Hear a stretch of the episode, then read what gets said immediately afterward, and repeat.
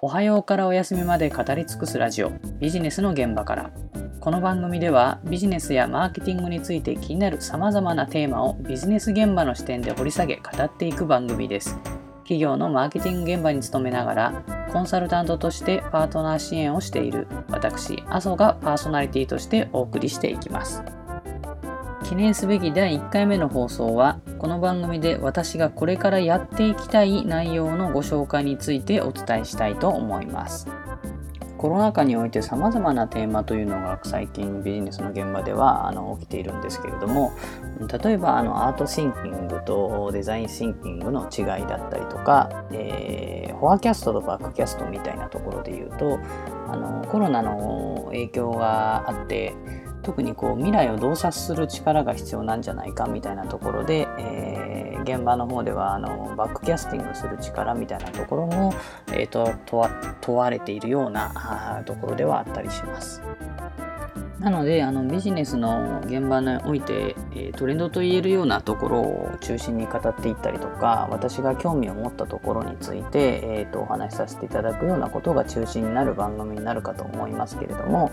あのもし興味を持っていただけたらあのこの番組を、えーと聞いていただければありがたいかなと思っております。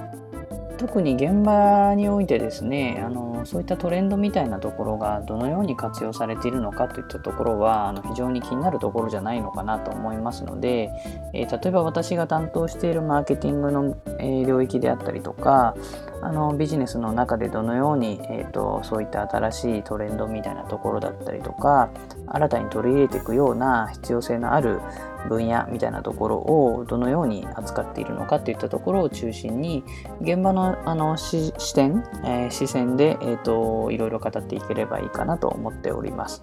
えー、なので、えーと、特にですねこの番組に関してはあの現場で、えー、割と実行しているといったような方たちに、えーと聞いてほしいかなと思っているところであります。じゃあですね、具体的に、えそういったトレンドだったり、新しく取り入れるべきようなもの、例えばこのコロナ禍において新たにこう取り入れなきゃいけないようなことが起こっていたりするんですけれども、なんかそういったものを実際の現場ではどのように新たに取り入れているのかといったところが非常にあの気になるところじゃないのかなと思っておりますので、えーと、私がこの新しく始めたラジオの中で、えーと、様々な領域に関してお話ししていこうかなとは思っているんですけれども特にあのあの私があの新たに取り入れていっているようなものだったりとか、うんと、新しくこう知り得たものといったところをどのようにこう再解釈しているのかといったところをですねあのお話しさせていただくようなものになります。えー、なので、えーと、私の主観というのがかなり入っていることもあるかと思うので、えー、実際にはですね、えーと、お聞きになっているリスナーの方がですね、えー、それはそうじゃないんじゃないかなって思うようなこともあるとは思うんですけれども、えーと、あくまでですねあの私の視点であのお話しさせていただく内容になっておりますので、えーと、それを聞いて、えーと、リスナーの方が、えーと、その時にどう解釈するのかといったところは、えー、とご自身でご判断いただければいいのかなと思っております。えー、簡単なご紹介も、えーと、済みましたのでではですね第1回目としてお話ししていきたいなと思っているところが、えー、ありまして、えーと何かと言いますと、えー、意味のイノベーションといったところです。イノベーションについてはですね、えーと、ドラッカーとかシュンペーターとかさまざまなところで、あのその定義については語られているんですけれども、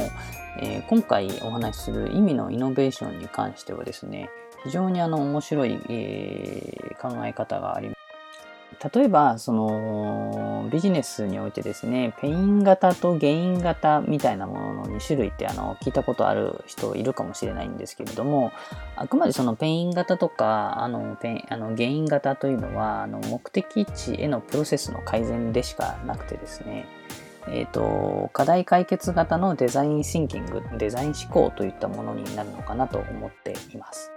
えー、2つ目は目的地の変更っていったところなんですね。このこの目的地の変更っていうのが非常に面白くてあの神秘性という言葉があるんですけれども、えーと、そのそれそのものがあの美しいとされるようなものが、えーと、美しいとかあの美味しいとかかっこいいとかを起点にしているんですけれどもなんかそういったものがですね、えーと、とある段階でですね違和感とか不快をですね起点に、えー、現行のその美しいとされているようなもののロジックやシステムに対して抵抗するようなことが起こ起こった場合ですよ、えーと、そこから目的地の変更を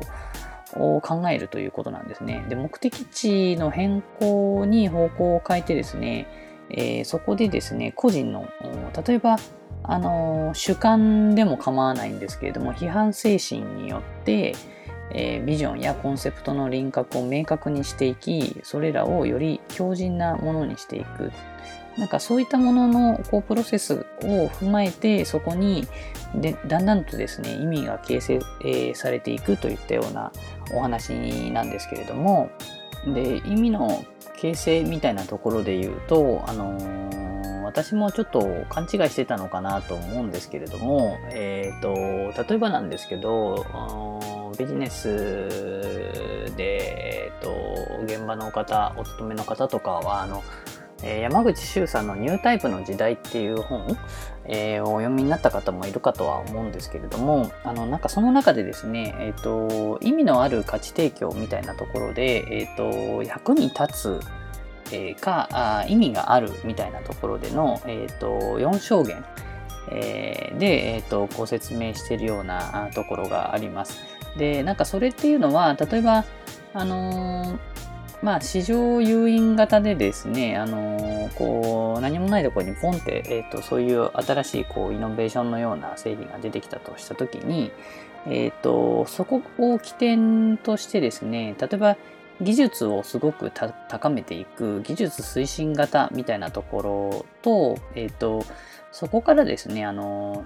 意味の方にこうちょっと突っ走っていくようなあの意味を駆動する意味の駆動型みたいなようなもので、えっ、と、意味と技術のその役に立つみたいなところが、こう、重なったような、一番こう、あの、4象限で言うと右上のマス目になると思うんですけれども、そこの技術の権限型みたいなものがあったりするんですけれどもこれ例えばなんですけどよくあの引き合いに出されるのはあのプレイステーションと Wii のお話になるんですけれども、まあ、マーケットにですねプレイステーション2といったものが出てですね非常にこう売れたあの製品になっているんです。ハード機になっているんですけれどもえーと、そこからですね、すごくこう技術を高めてですね、プレイステーション3というのを出したかと思うんですけれども、あの技術をこう高めていった先にですね、プレイステーション3出したんですけれども、実はですね、あのプレイステーション3はですね、プレイステーション2よりは売れなかったといった結果になってるんですね。で、えっ、ー、と、なんでかっていうとですね、なんか、まあ私も聞いた話になっちゃうんですけれども、やっぱりこう、技術を高めていきすぎちゃうとですね、なんかよりこう、クロート向けの、あの、ハード機になってしえ、しまったのかなというところをあのお聞きいたしました。で、えーと、じゃあ逆にですね、意味を駆動するっていったところで言うと、あの Wii の話がよく出てくるんですけど、あの Wii がなんで意味が駆動されているのかっていうとですね、あの Wii 私も実際あの扱ったことがあの使ったことはあるんですけれどもあの B がですねただ単にですねゲーム機としてこう楽しむみたいなものからですねえっ、ー、とまああのリビングですかね。あの、今でですね、あの、みんなでですね、ゲームができるみたいなところから、うんと、例えばですね、えっ、ー、と、家族のコミュニケーションみたいなものが新たに生み出されたり、えーと、あるいはですねこう私もあの、えーと、子供を持つ、えーと、父親ではあるんですけれどもあの、ままあ、あのお子さんとですねお父さんがですねコミュニケーションをとる、まあ、お父さんのですねえーと、こう子供とのコミュニケーション、え、のツールになったみたいなところをが新しい、えー、意味を駆動させたようなものになっているんじゃないかと。で、なんかその、まあ、その先にですね、Wii がですね、あの、健康とかフィットネスとか新しいことを取り組んで、あの Wii U が、違うな、WeFit プラスでしたっけ、まあ、ちょっとあの正式な名前まではちょっと覚えてないんですけれども、あのなんかそういったものを出して、えー、今でいうその Apple Watch とか、あのー、そういうえー、スマートフォンの中にある健康アプリみたいなものの先駆けだったんじゃないのかなと思うんですけれども、まあ、なんかそういったような技術権限型みたいなものがあの出ていたりしたというようなものが事例としてあるのかなと思いますけれども、まあ、なんかそうなった時にですねあの自分が扱っている例えばあのブランドだったりとか、まあ、企業の中で扱っている製品だったりとかあのサービスだったりとかまあなんかそういったものもですね、あの意味があるものなのか役に立つものなのかみたいなところで新しくその意味の方に、えー、よりですね、あのこう何かあ意味を駆動させるようなものがあのなあるんじゃなかろうかみたいなところを私もあの考えたりしていてですね、えー、あるブランドでですねどうしても技術のところではコモディティ化しちゃっていたり、えー、あるいはですねこうすぐえ他者に真似されちゃうようなもので戦っていても、まあ、結局ですねあの製品自体はコモディティ化して価格競争に、えーと、飲み込まれていってしまうなかなかですねこう技術の方で高めていってもですねそこで差別化して戦っていくみたいなところは難しかったりするんですね。でまあ、すぐ追いつかれちゃうよっていったところで、で、えっ、ー、と、じゃあですね、意味の方で駆動させていったときに、え、どうなるのかっていうと、まあなんかそこにですね、新しいそういう意味を形成していくことは何なのかって考えたときに、えーと、単純にこうよく皆さんも、えーと、マーケティングのフレームワークしているとあのやるようなあのポジショニングマップってありますよね。でそのポジショニングマップで、えーとなんかこう4証言でポジショニング切ったりするんですけれどもなんかこうそれだとですねかなり平面的な、あの、ものでの位置関係でしかなくてまあ、なんか点とか線とかで考えるんじゃなくてできればですねこう新しい価値の軸を見つけるみたいなところを考えていくとなんか面で捉えていくといったようなものだったりとかもう少しこうその事象みたいなものを立体的に捉えていくみたいなところを新しくこう見出せるんじゃないかなと思っているんですけれども私もですねこれなかなか難しいんでよくこう面的思考だったりとかあ言ったりもしますけれどもなんかあのそこでですね新たにこう何て言うんですかあのまあある意味そのこう意味の方でのなんかこうポイントオブディファレンスっていうんですかね、まあ、差別点みたいなところをこう見つけ出していく作業になるのかなとは思うんですけれども。なかなかそういった新しいこう意味をこうと見つける、え、意味を意味の形成を、ま、考えていくとなんかプロダクトとかサービスっていうのも独自のこうものになっていくんじゃないかなと思ったりもします。で意味の形成っていうのはあのロベルト・ベルガンディっていう方がですね意味のイノベーションというお話をされているんですけれどもあのロベルト・ベルガンディがですねそのその著書の中でですね、えー、おっしゃってるのがですねあの例えばあのベルガンティの娘さんがあのいらっしゃるみたいなんですけれどもあのペイン型とか例えばゲイン型ってあの最初にお話ししたんですけれども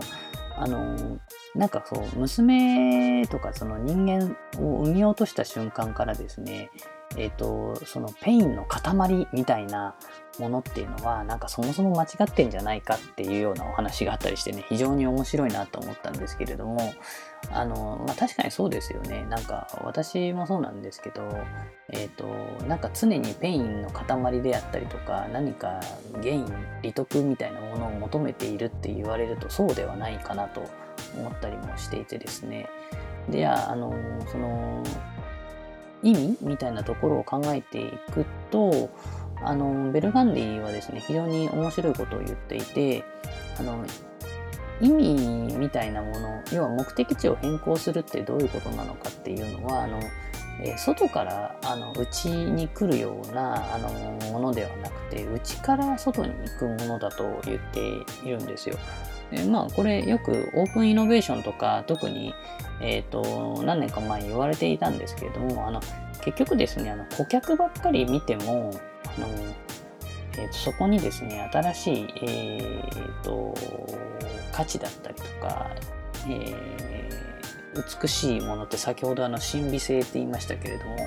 なんかそういったものっていうのはあの見つけにくい。要は顧客ばかり見ていてもそれ見つけられるわけではないよねっていうところで何かもう一人とかの主観でも構わないのでえ、と何かそそこにですね内から外向きに対するその批判の精神みたいなものがですね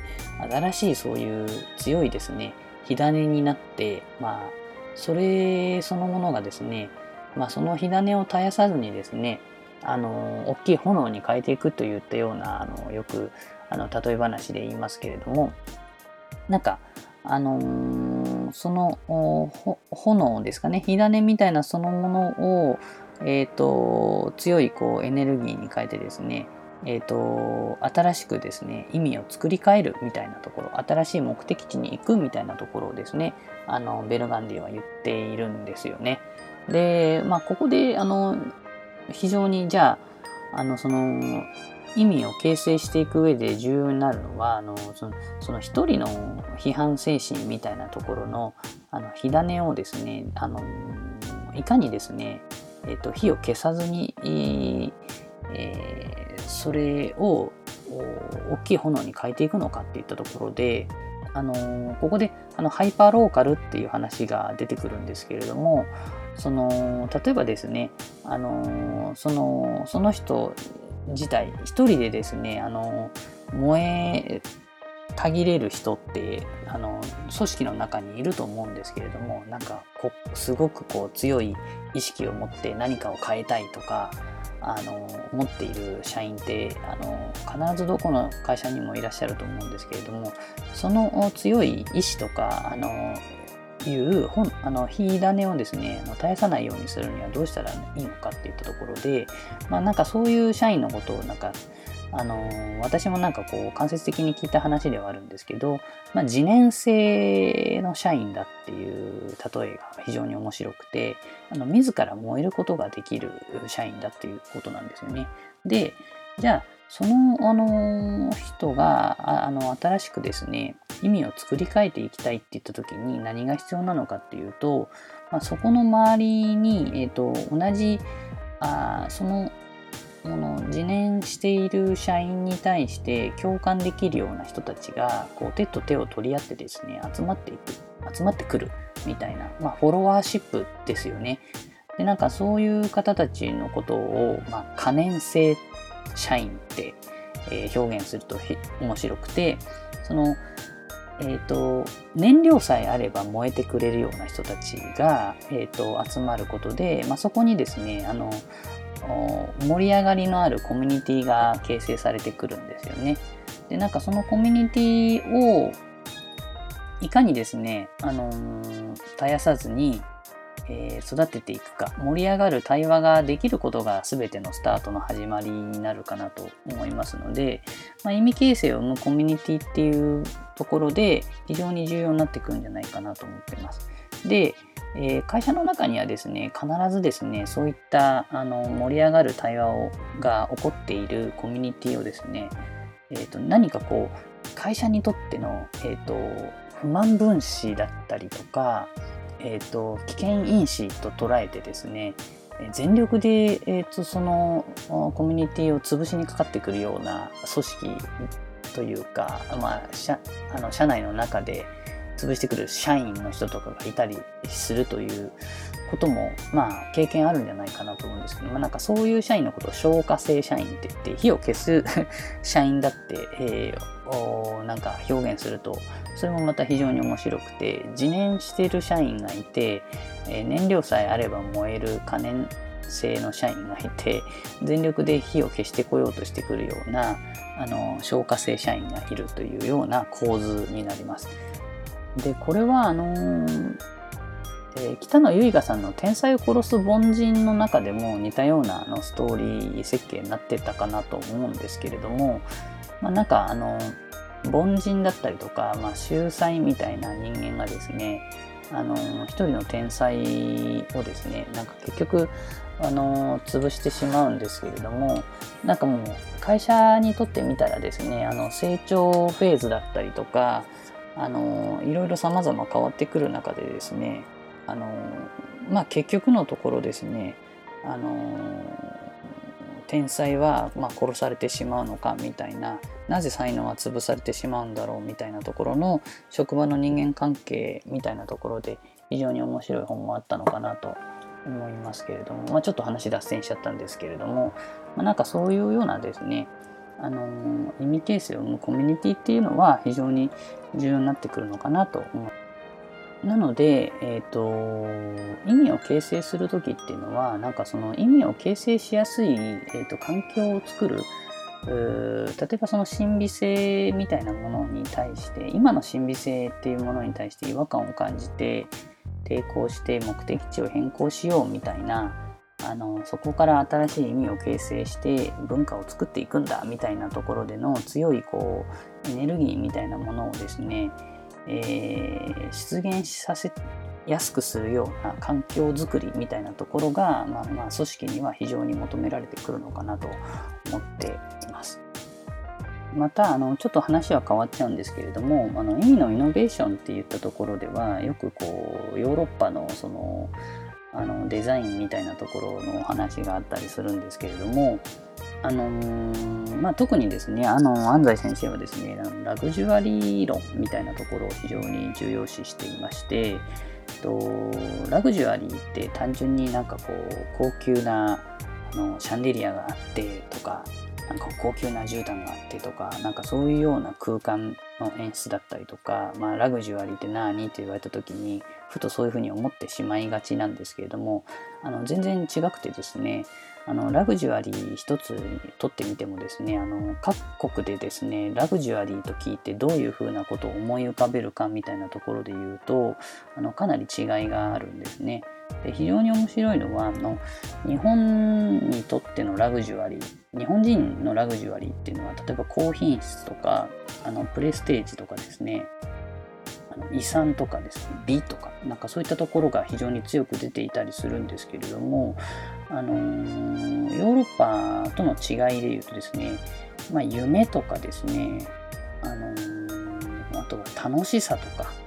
なんかそういったところのまあところにラグジュアリーを欧州例えばフランス人とか感じたりするんですけれども日本人はなんか全然そんなところがなかったりするんですね。なのであのなんかそのラグジュアリーって何なのかみたいなところとあの意味のイノベーションみたいなところもよく一緒になって考えていくと面白くてあのラグジュアリー論と、まあ、意味のイノベーションとあとあともう一つ重要になってくるのはあの社会をどう捉えるかっていうことなんですけれどもだからソーシャルイノベーションみたいなところのまあ、なんか3点軸で見ていくと新しい意味作りみたいなものがなんか作られるみたいなことをあのおっしゃられてたようなあのをお聞きしています。で、えーと、私もですねあの非常にあの安西先生とお話しした時にあのあのおおって思ったことがですねあの従来の意味から新しい意味に作り変えるみたいなところの作業になるわけですよね。まあ、なんかなので、えーと、山内周さんはその役に立つか意味があるかみたいなところでおっしゃられてたんですけど安西さん安西先生の方はですねえーと、そもそもの従来の意味から新しい意味に作り変えられるっていったところで、えーと、昔からあるものが、えーと今どういうふうに再解釈されるのかみたいな新しい意味として、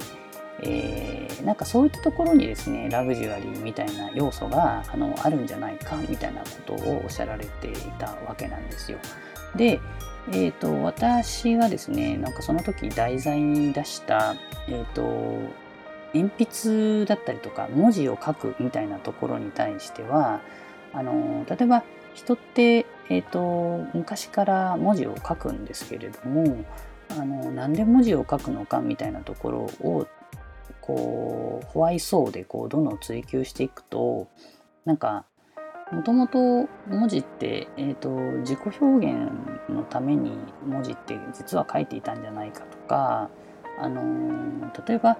あのー、文字を書く起源みたいなところを追っていくと、まあ、祝詞っていう、うんとまあ、神に捧げる言葉として使われていたりとかですね文字を書かれていたり、あの、まあえーと、神と人をこう対象と対象を神と人っていう対象と対象をつなぐための、えー、文字だったりとかあいうのがあの歴史上あったりするんですよね。で、えーと、そもそも結構そういったところに対してとてつもなく意味があったわけなんですけれどもあの文字とか言語が発達していく中で、えーと情報がたくさんこう増えていってえー、インプットすることだったりとかあのものを書き留めるみたいなことのが求められてきて鉛筆とかボールペンとかですね新しいものがどんどんどんどんこう書きやすさとかあのそういったもので、えーと、進化していってるんですけれどもあのじゃあ別にそこに対して、えー、意味のイノベーションではなくて先ほどお話ししてたそのペインって言ったところを捉えてですね書き心地のいい鉛筆だったりとか書き心地とかあの一回あのー、書いてしまったら消せないみたいなところのボールペンを解決するなんかフリクションボールペンが出たりとか、まあ、なんかどんどんどんどんそういうペイン型とかゲイン型に特化していったようなデザインがなされていったんですけれども、えーとそもそもその文字を書くっていうことはそういう意味じゃなかったんじゃないかっていったところに振り返ると非常に面白くて、えーと、新しい意味っていうのはそこに見出されるんじゃないか。まあ、例えばそういう自己を表現するものうんとなんか文字そのものは自分のアイデンティティみたいなものに、えーと意味を再形成していくっていったところがもしえー、起こったりとかするとあの今までの従来の文字の意味っていうのも変わってくるんじゃないかとか、まあ、なんか非常にあの奥深いなって思いながらですねあの安西さんとですねあのお話しさせていただいた機会があのありました。まあ、長々といろんなことを話ししちゃったんですけれどもまあそろそろまとめに入ろうかなとは思うんですがあのまとめきれるかわからないんですけれどもあの要はですね、あの、意味のイノベーションを、あの、組織の中だったり企業の中とか、あの例えば自分が出入りしているようなあの場所で起こすんであればですね、あの先ほど、あの途中でお話しした、えっ、ー、とハイパーローカルっていうあの次年性と可燃性と消化性の関係性みたいなお話ししたんですけれどもあの自ら課題意識だったりとかを持ってですね、まあ、批判精神を持って、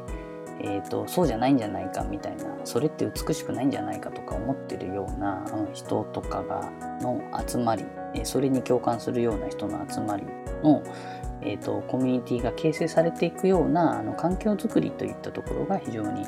重要になるんだろうなって捉えていますのでまあ私個人がなんかじゃあそういう現場を作れる人間かといったとそういうあのー、環境を整えるようなあのまあ、役職の人間でもないのでなかなか難しくはあるんですけれども、まあ、なんかそういうようなコミュニティをですねなんか自分たちからもやっぱ作るべきだし組織もそういう環境を、ま、用意できるようにしていくのが非常に重要なんじゃないかなと感じました、えー、記念すべき第1回目の放送はですね意味のイノベーションについてお話しさせていただきました。えっと、この番組ではですね、私がこれからやっていきたい内容をですね、いろいろお話ししていこうかなと思っていますので、えっと、もしよろしければですね、今後も、えっと、リスナーの皆さんに聞いていただければ嬉しいなと思っております。えー、最後までお聴きいただきましてありがとうございました。おはようからお休みまで語り尽くすラジオビジネスの現場からこの番組ではビジネスやマーケティングについて気になる様々なテーマをビジネス現場の視点で掘り下げ語っていく番組でしたえ企業のマーケティング現場に勤めながらコンサルタントとしてパートナー支援をしている私、阿蘇がパーソナリティとしてお送りさせていただきました。えー、最後までお聴きいただきましてありがとうございました。